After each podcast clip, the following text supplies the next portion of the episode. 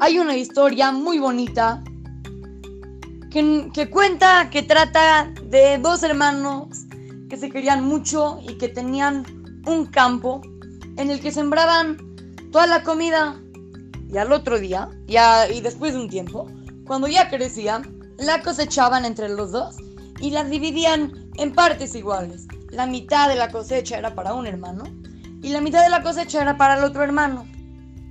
Uno de estos hermanos era ya casado y con hijos. Tenía tres hijos y una esposa. Y el otro hermano todavía no se había casado, todavía era soltero. Y así, durante todo el tiempo. Una noche, el hermano casado no podía dormir y se puso a pensar, la verdad es que la cosecha nos las dividimos en partes iguales, pero eso no es justo, porque mi hermano todavía no se ha casado y después cuando ya se case va a necesitar mucho dinero para pagar la boda y, para formar la familia. No, la verdad es de que él tiene que, que tener más parte en la cosecha. Entonces salió de la casa, agarró algunas, eh, algunos, estos de espigas de comida y se lo llevó a la casa del hermano.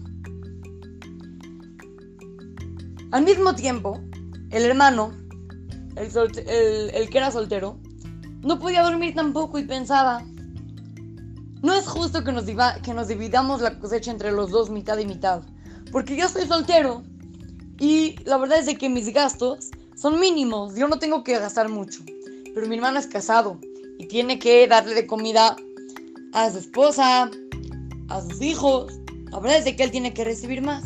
Y él también agarró de la cosecha y se la llevó a la casa del hermano.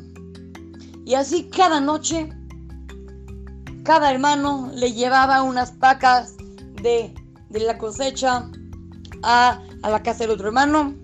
Durante mucho tiempo hubo una noche de que los dos al mismo tiempo estaban llevando la cosecha y se encontraron y dijeron, hey, ¿qué haces? No, ¿tú qué haces? Ah, mira, es que te llevo, es que... Ah, y entendieron por qué al otro día tenían la misma cantidad de comida, si habían dado, pero ahorita ya se dieron cuenta por qué era. Estos hermanos se llevaban muy muy bien. Después de mucho tiempo, Hashem escogió ese mismo lugar en donde se encontraron los hermanos, decidió que en ese mismo lugar se iba a construir el Bet Hamikdash.